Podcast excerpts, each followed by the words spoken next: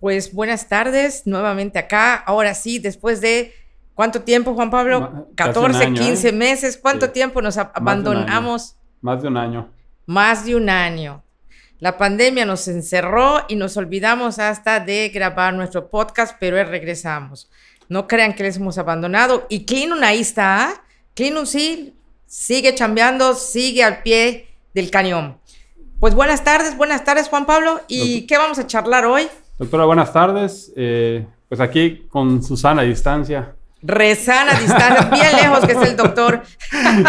platicando. Bien, eh, pues el tema de hoy que nace al calor de las dudas, vamos a hablar de la vacuna contra el papiloma. Sale un tema muy interesante que pues seguimos viendo mucho en la consulta y que genera muchas dudas y mucha, pues mucha inquietud en, en- en las personas que tienen y que no tienen la enfermedad. Entonces hoy vamos a platicar un, un rato sobre el, sobre el papiloma, ¿no? Eh, antes que es. todo, pues gusto en saludarle, volverla a ver. Igualmente. Otra vez regresamos después de la pandemia y esperemos que sigamos como que siempre, no, ¿no? nos tengamos que volver a guardar, esperemos que no. Bueno, ya, ya vamos por menos Bueno. con la vacunación. Sí. Ya, ya hablaremos de la vacuna del, del COVID. Me parece bien porque mucha gente tiene muchas dudas y olvídate de dudas. O sea, eh, tienen unas ideas totalmente erróneas de lo que es. Entonces, yo creo que sí es importante, ¿no? Sí, es, es muy importante. De hecho, muchísimas dudas, muchas marcas, los esquemas, etcétera. Creo que igual merece, merece un- una charla, ¿no? Así es. Bien, pues entrando en el, en el tema de hoy, doctora, vamos a hacer la misma dinámica de siempre. Le voy a hacer algunas preguntas que normalmente pues escucho en la consulta y que escucho, escuchamos a veces en la calle, ¿no? Por ahí con los amigos. Bien, el tema de hoy va a ser la vacuna contra el papiloma. Y la primera pregunta es, ¿de qué está hecha la vacuna contra el papiloma? ¿Qué tiene esta vacuna? Ok. Es una pregunta muy interesante y creo que es importante, ¿sí? Eh, voy a hacer un símil que todos podamos entender, ¿ok? Por ejemplo, tenemos un gato. Un gato tiene piel y adentro tiene todos sus órganos, ¿correcto? Y la piel recubre al gato y es parte del gato, mas no es todo el gato, ¿correcto? Correcto. Pues así sucede con los virus. Los virus, claro, estamos hablando de estructuras microscópicas que no podemos ver con un microscopio normal.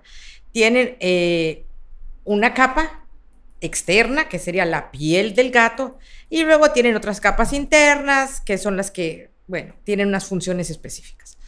Entonces, el- la vacuna de virus papiloma está hecha de las capas externas del virus, ¿ok? No hay nada adentro. Es como si juntáramos muchas pieles de gatos, pero dentro no hay nada, ¿ok? Pero es parte del gato. Entonces son la capa externa del virus, que es esa capa que nuestro cuerpo reconoce y hace anticuerpos para protegerse, porque es extraña, o sea, esto no lo conozco, esto no es parte de mi cuerpo, este conjunto de proteínas no las conozco, pero no es el virus completo. Por lo tanto, nos hace que nuestro cuerpo cree defensas, pero no nos puede infectar. Claro. Porque es solo la piel del gato. Ok, y esa es una pregunta importante, ¿no? Primero es, ya, ya nos dijo, ¿qué hace la vacuna? ¿Para qué sirve la vacuna? ¿Qué es lo que, que esperamos? Pues esperamos que el cuerpo cree defensas en contra del virus. Así es. Correcto. Eh, ¿La vacuna puede causar la infección? No, no, porque es lo que yo decía. eh, es solamente la parte externa del virus, no es el virus, no es el virus, es solamente la parte externa. Entonces no puede causar infección. No hay forma que la vacuna cause infección, ¿ok? Es como que esperáramos que la piel del gato maullara, caminara y corriera. Perfecto. No hay Claro, manera. no hay manera. Muy bien. bueno, sabemos que hay muchos tipos de virus, muchos genotipos, muchas variantes de este virus. ¿La vacuna para qué virus sirve? ¿Sirve para todos? ¿Sirve para algunos? ¿Hay protección cruzada? ¿Qué sabemos de eso? Ok, ¿qué sabemos de eso? Sabemos muchas cosas. Primero, ¿cuántos, va- vamos a recordar, ¿no? ¿Cuántos tipos de virus hay eh, que causan el- el- la infección genital o de mucosas? Ok, la infección de genitales, vamos a enfocarnos en genitales, ¿sí? Eh, sabemos que hay aproximadamente 40 genotipos y de estos 14 aproximadamente son los que se consideran que causan cáncer. Todos los demás causan otro tipo de lesiones, verrugas o lesiones de cuello, pero que no evolucionan a cáncer. Y actualmente en el mercado internacional hay tres tipos de vacunas, no en el mercado nacional, ahorita lo vamos a ver. En el mercado internacional hay tres tipos de vacunas. Una vacuna que es la, es la tetravalente, para no decir nombres. Sí, sí, no digamos Y la tetravalente tiene, entonces ya vimos que hay un montón de tipos, ¿correcto, Juan Pablo? Sí. Entonces esta tetravalente tiene cuatro tipos. Dos, los dos más importantes que causan cáncer, que son los 16 y 18, que a nivel mundial son los, que, los más importantes, y dos que causan las verrugas. Que acordemos que uno de los problemas de, que causa el virus son las verrugas en genitales, que es un problema común en mujeres y común en hombres, tanto en hombres como mujeres. Entonces, esta tetravalente te protege contra dos tipos que son responsables del 70% de todos, eh, el, todo el cáncer cervicuterino y te protege de verrugas. Es un hecho. Hay otra, que es la bivalente, que solamente te protege contra el cáncer cervicuterino, porque no tiene las, los, los virus que causan verrugas. Entonces, si tienes la bivalente, puedes tener verrugas. Y tenemos la nonavalente, ¿sí? que como su nombre indica, son nueve genotipos, que son siete genotipos de alto riesgo, siete genotipos que causan cáncer y los dos que causan verrugas. Con esta valente que no hay en México, ¿sí? Se cubre el espectro de casi el 98% de, de, de cáncer cervicuterino. Ok, mi pregunta es la siguiente, digo, sonará medio tonta, pero si esta vacuna previene contra verrugas genitales y también en el área del ano, ¿es correcto? Del ano, perianales, genitales, efectivamente. Perfecto. O sea, en, general, las verrugas causadas por los genotipos sí, del papiloma. Pero es, es importante tu pregunta, porque acordemos que las verrugas de piel, de brazos, de piernas, de este, son causadas también por papiloma, pero por otros genotipos. Los ashes los ashes, sí, los ashes. Y el que no sea yucateco que averigüe que son mezquinos, ¿no? Mezquinos. Sí. Mezquinos. Este, eso sí no te lo previene la vacuna, porque son otros tipos. Perfecto. Entonces. Siguiente pregunta es, ¿quién se debe vacunar contra el papiloma? ¿Mujeres, hombres, niños, adultos? Ok. ¿Quiénes? Bueno, la prioridad y el, inicialmente la vacuna cuando se diseña y se hacen las pruebas, se lanza al mercado, inicialmente era una vacuna dirigida solamente a niñas entre 9 y 11 años, en algunos países de 9 a 13 años, porque se tenía muy claro en ese momento que esta vacuna eh, debería ser solo para eh, niñas que no hayan iniciado su vida sexual. Y se decide estas edades que aterrorizan a las mamás y que definitivamente a todos nos aterrorizan cuando lo vimos por primera vez y no entendemos. Nueve años, mi niña, ¿cómo la van a vacunar de algo que tiene que ver con la sexualidad? No, por favor. Este, es por, las por la edad promedio que se inicia la vida, vida sexual, ¿no? Y la edad promedio en, en México no está tan reciente este dato, pero era de 13 años. Entonces tiene que, se espera que sea antes, ¿ok? Y estaba enfocada solamente a mujeres porque el enfoque principal era disminuir el cáncer cervicuterino que mataba, o sea, y que sigue matando muchas mujeres. Ok. Esto es inicialmente cómo nace la vacuna y son las primeras indicaciones. Conforme pues la vacuna se va aplicando, se van haciendo más estudios, se ve muchos otros beneficios. Por ejemplo, en otros países como Estados Unidos, Australia, se empieza posteriormente a aplicar a niños, también niños que no han iniciado la vida sexual. Y también es ya en, en, muchos países es una vacuna que se aplica también a niños. En nuestro país, desafortunadamente, todavía no, porque tenemos que tener claro que si estamos pensando como una vacunación oficial, porque de 9 a 11 años es oficial, pues el costo para vacunar niños sería Altísimo. sí, sí, con las niñas es un montón. Pero entonces, pero hay países en los que ya se está haciendo, ¿no? Y posteriormente se fue ampliando este, este, este rango de edad hasta, por ejemplo, los varones que tienen sexo con varones, o sea, el rango de edad puede ser hasta los 26 años. ¿ok? Y no importa que ya hayan iniciado su vida sexual, no importa que hayan estado infectados, no importa, o sea, se amplía este rango, ¿no? En el de las mujeres también se amplió el rango, también hasta esa edad. Y pues hay otros estudios que hoy por hoy estas son las indicaciones, ¿correcto? Estas son las indicaciones.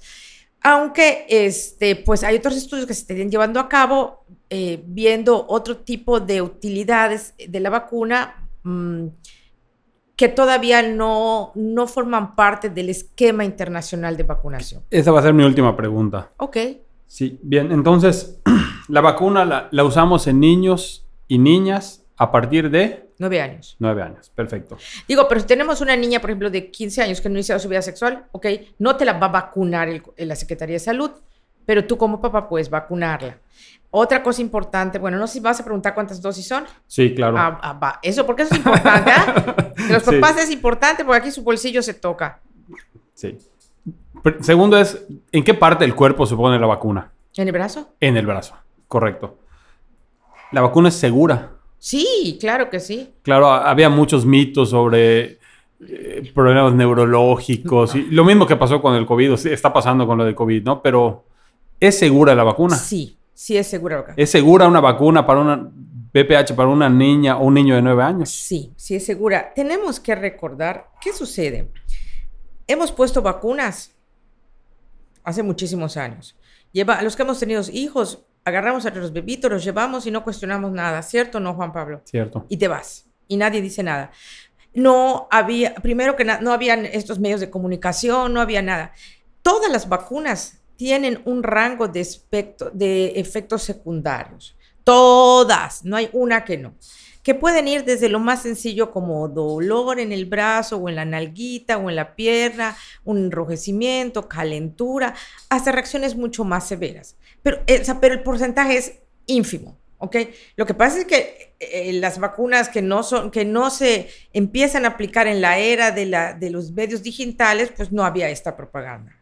Por un lado. Por otro lado, hay algo que lo que nunca nadie habla, que se llama los efectos secundarios, entre comillas, concurrentes, que en realidad no es un efecto secundario. Vamos, vamos a poner un ejemplo.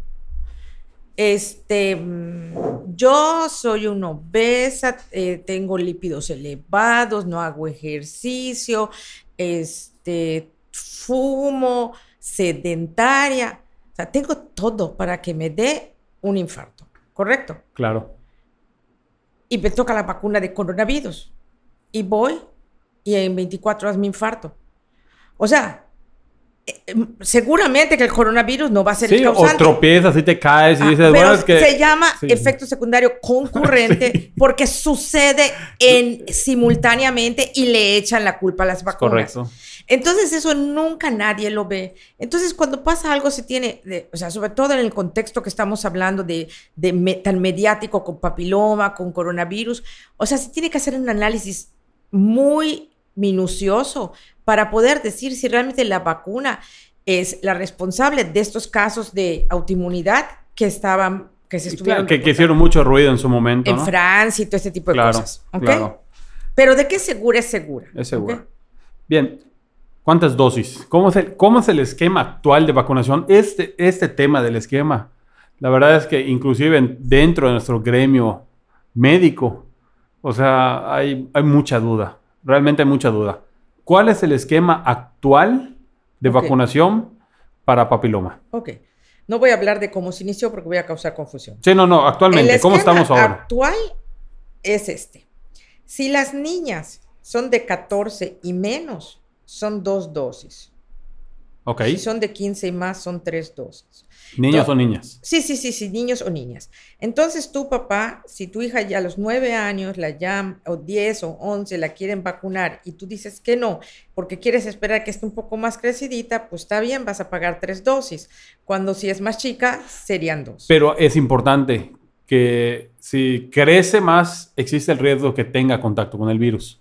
O sea, que tenga una experiencia sexual. Ah, sí, sí, sí, sí, claro. No existe la menor duda. Sí, Sí, exactamente, ¿no? Y a veces, muchas veces no, no se enteran, ¿no? No.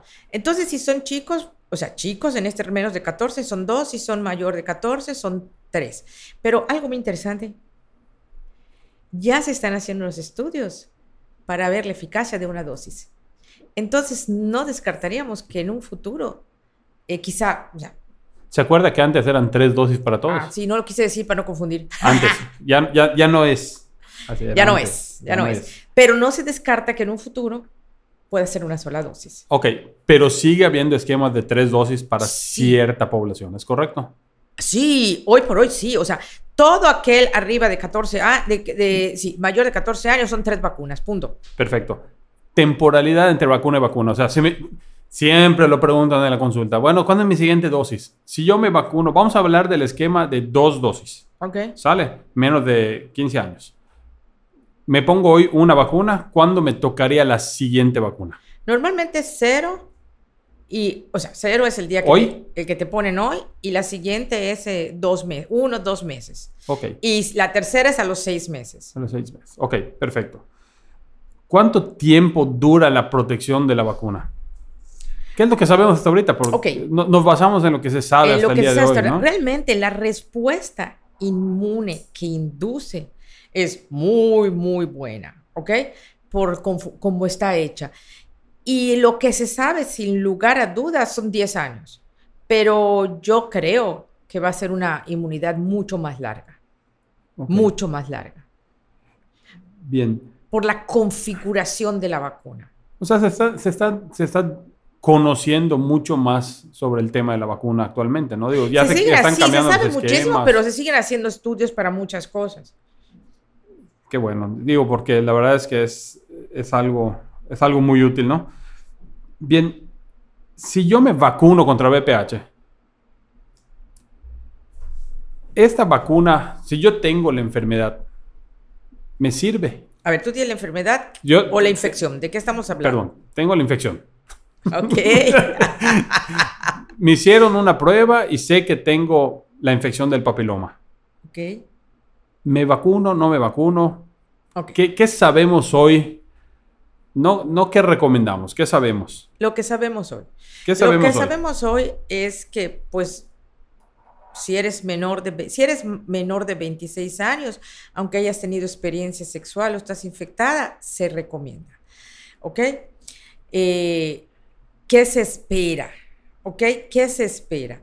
Definitivamente la protección que pudiera brindarte no sea tan eficiente eh, como cuando eres más pequeña. Sin embargo, acuérdense que son muchos tipos y tu infección puede ser de un tipo que no esté contenido en la vacuna. ¿Ok? Por un lado.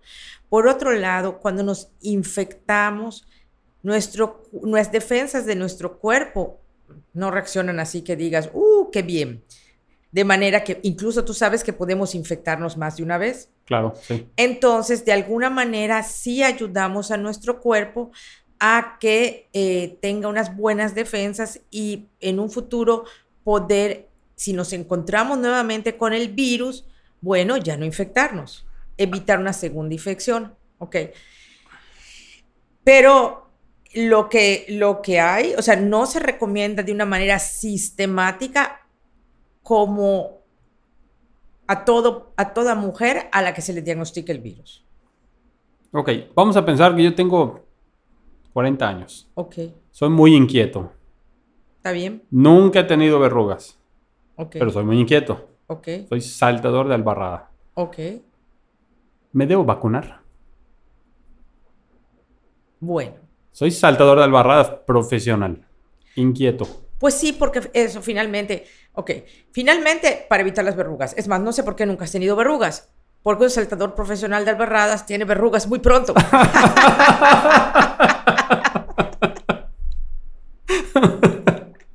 Bueno, pero vamos a, vamos a suponer que eres un suertudo o que te cuidas mucho, ¿ok? Ok. O, casi- o Ha pasado bueno, la bala por un lado. ok, y no, no has tenido verrugas, sí te debes, sí te debes vacunar. Eh, no está, aquí quiero que quede muy claro a, los que nos escuchan, no es una posición de los, de los, de la normativa internacional, ¿ok? pero es una, eh, vamos a pensar, es algo lógico. Tenemos a un, una persona que se está exponiendo constantemente al virus, o sea, porque se está exponiendo, él, él lo está confesando. Entonces, si nosotros lo vacunamos, eh, lo que vamos a hacer es que vamos a evitar que desarrolle verrugas o que se infecte con, los, con el 16 y el 18 que a la larga, bueno, no, eso no los voy a decir porque vamos a confundir. No vamos a hablar de lo que pasa con 16 y 18 en los hombres. Entonces, para evitar verrugas, sí. Sí, o sea, vale la pena, ¿no? Pues sí, vale la pena. Vale la pena. Sí, porque después, bueno, tú sabes, es más, quien mejor que nadie puede hablar de verrugas en hombres eres tú, porque tú cotidianamente mucho los ves. Mucho. Y sabes lo que pasa. Mucho y muchos. Y luego cómo se vuelve un círculo vicioso, complicado, ¿no? Sí, sí, sí, sí, sí. Bien. La vacuna, digo, es importante esta pregunta porque la escucho en el, en el consultorio, ¿no? ¿La, ¿La vacuna me va a curar la enfermedad? Segunda, ¿la vacuna me va a quitar mis verrugas? La vacuna no te va a curar la enfermedad. La vacuna lo que va a hacer es estimular a tu sistema inmune, a tu sistema de defensa, ¿ok?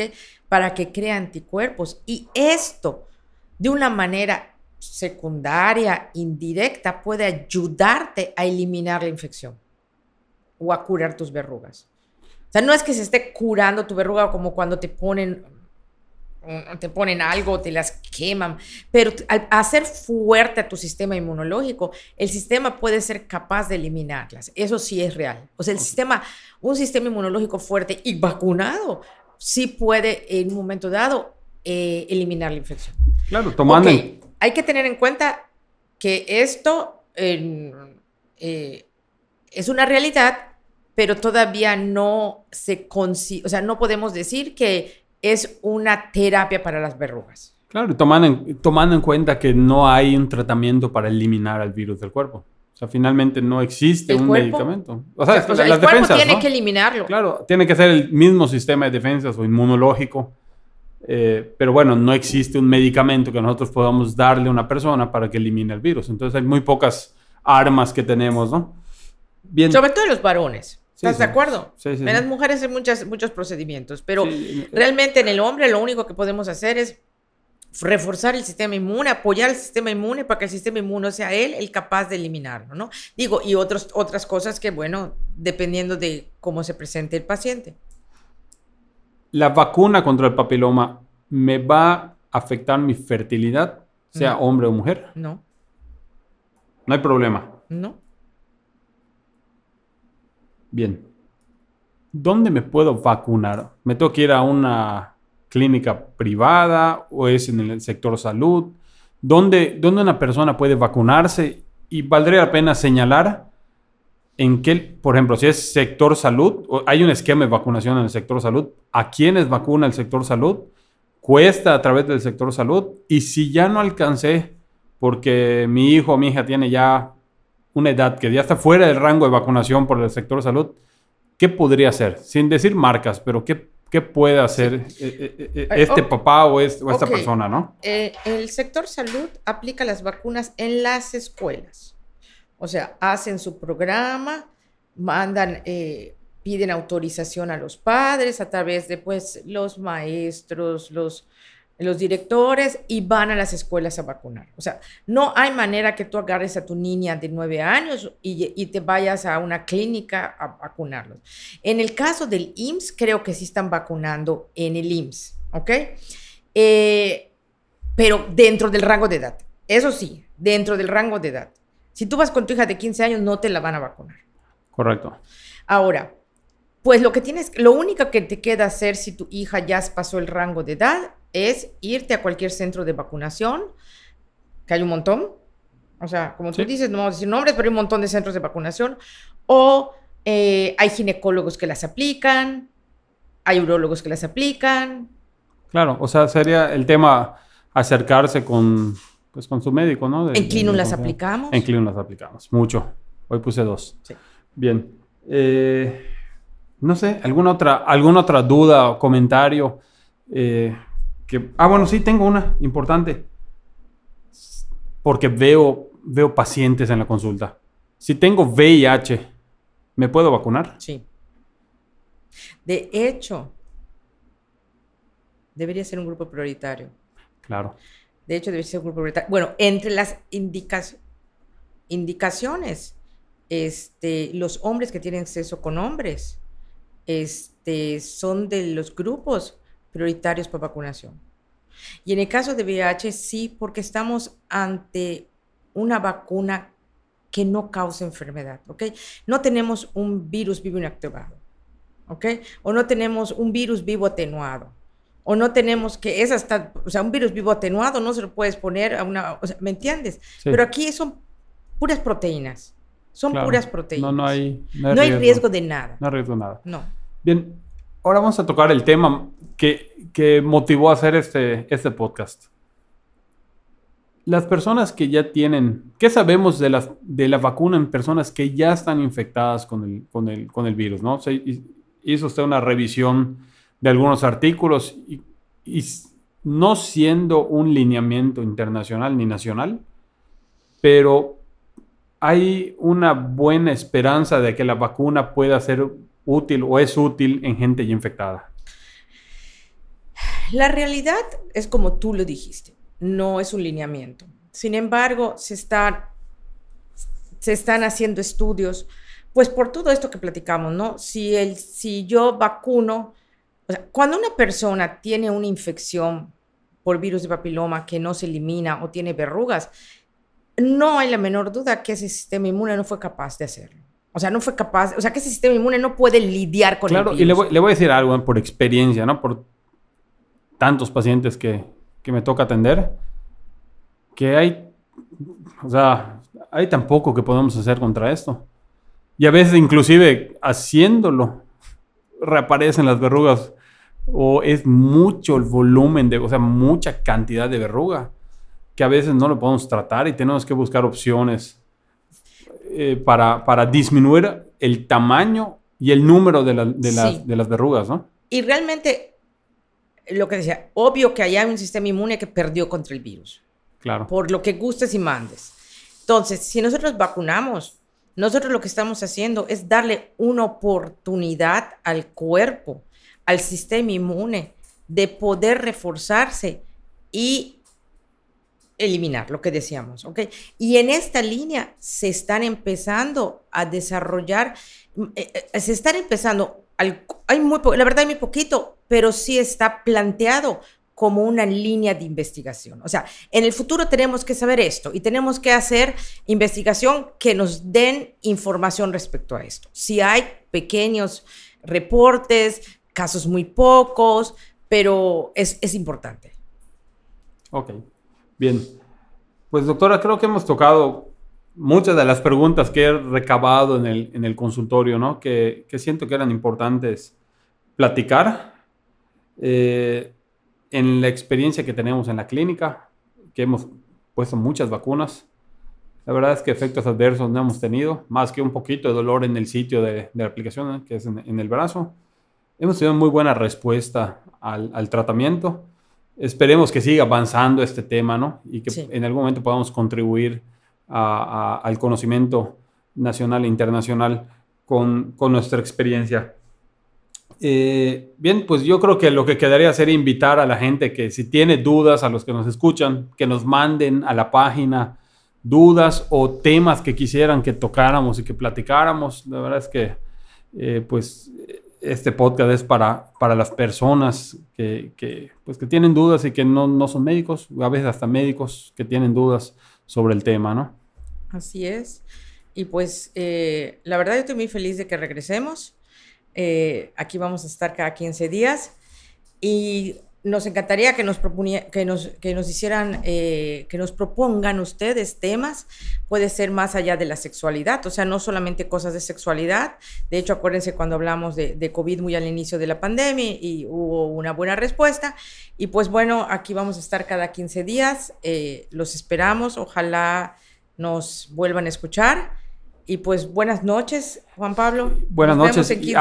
algo importante, doctora, que, bueno, digo, para los que nos escuchan, que el podcast ya, ya, llegó fuera de, Yucatán, entonces a veces vamos a tener que traducir las, las palabras que, que decimos, ¿no? Ya ve que ya nos escucharon en el centro del país y por ahí fuera de México. Colombia, ¿no? Sí, sí. Así Colombia. es. Y compartan el podcast. Los que nos están escuchando, compártanlo, compártanlo a sus amigos, compártanlos a la gente que, que consideren que puede ser útil para ellos. Sí, porque muchas veces no tienen a quién preguntarle. ¿eh? Claro, claro. Y, y se vuelve una búsqueda en internet y llegan muy asustados, con mucha ansiedad. Entonces, realmente el, el motivo por el que nació este, esta, esta dinámica es esa, ¿no? Tratar de responder eh, las dudas de, la- de- de las personas. Doctora, muchas gracias. Igualmente, buenas noches y Buenas nos vemos noches. dentro de 15 días. Nos vemos en 15 días. Gracias.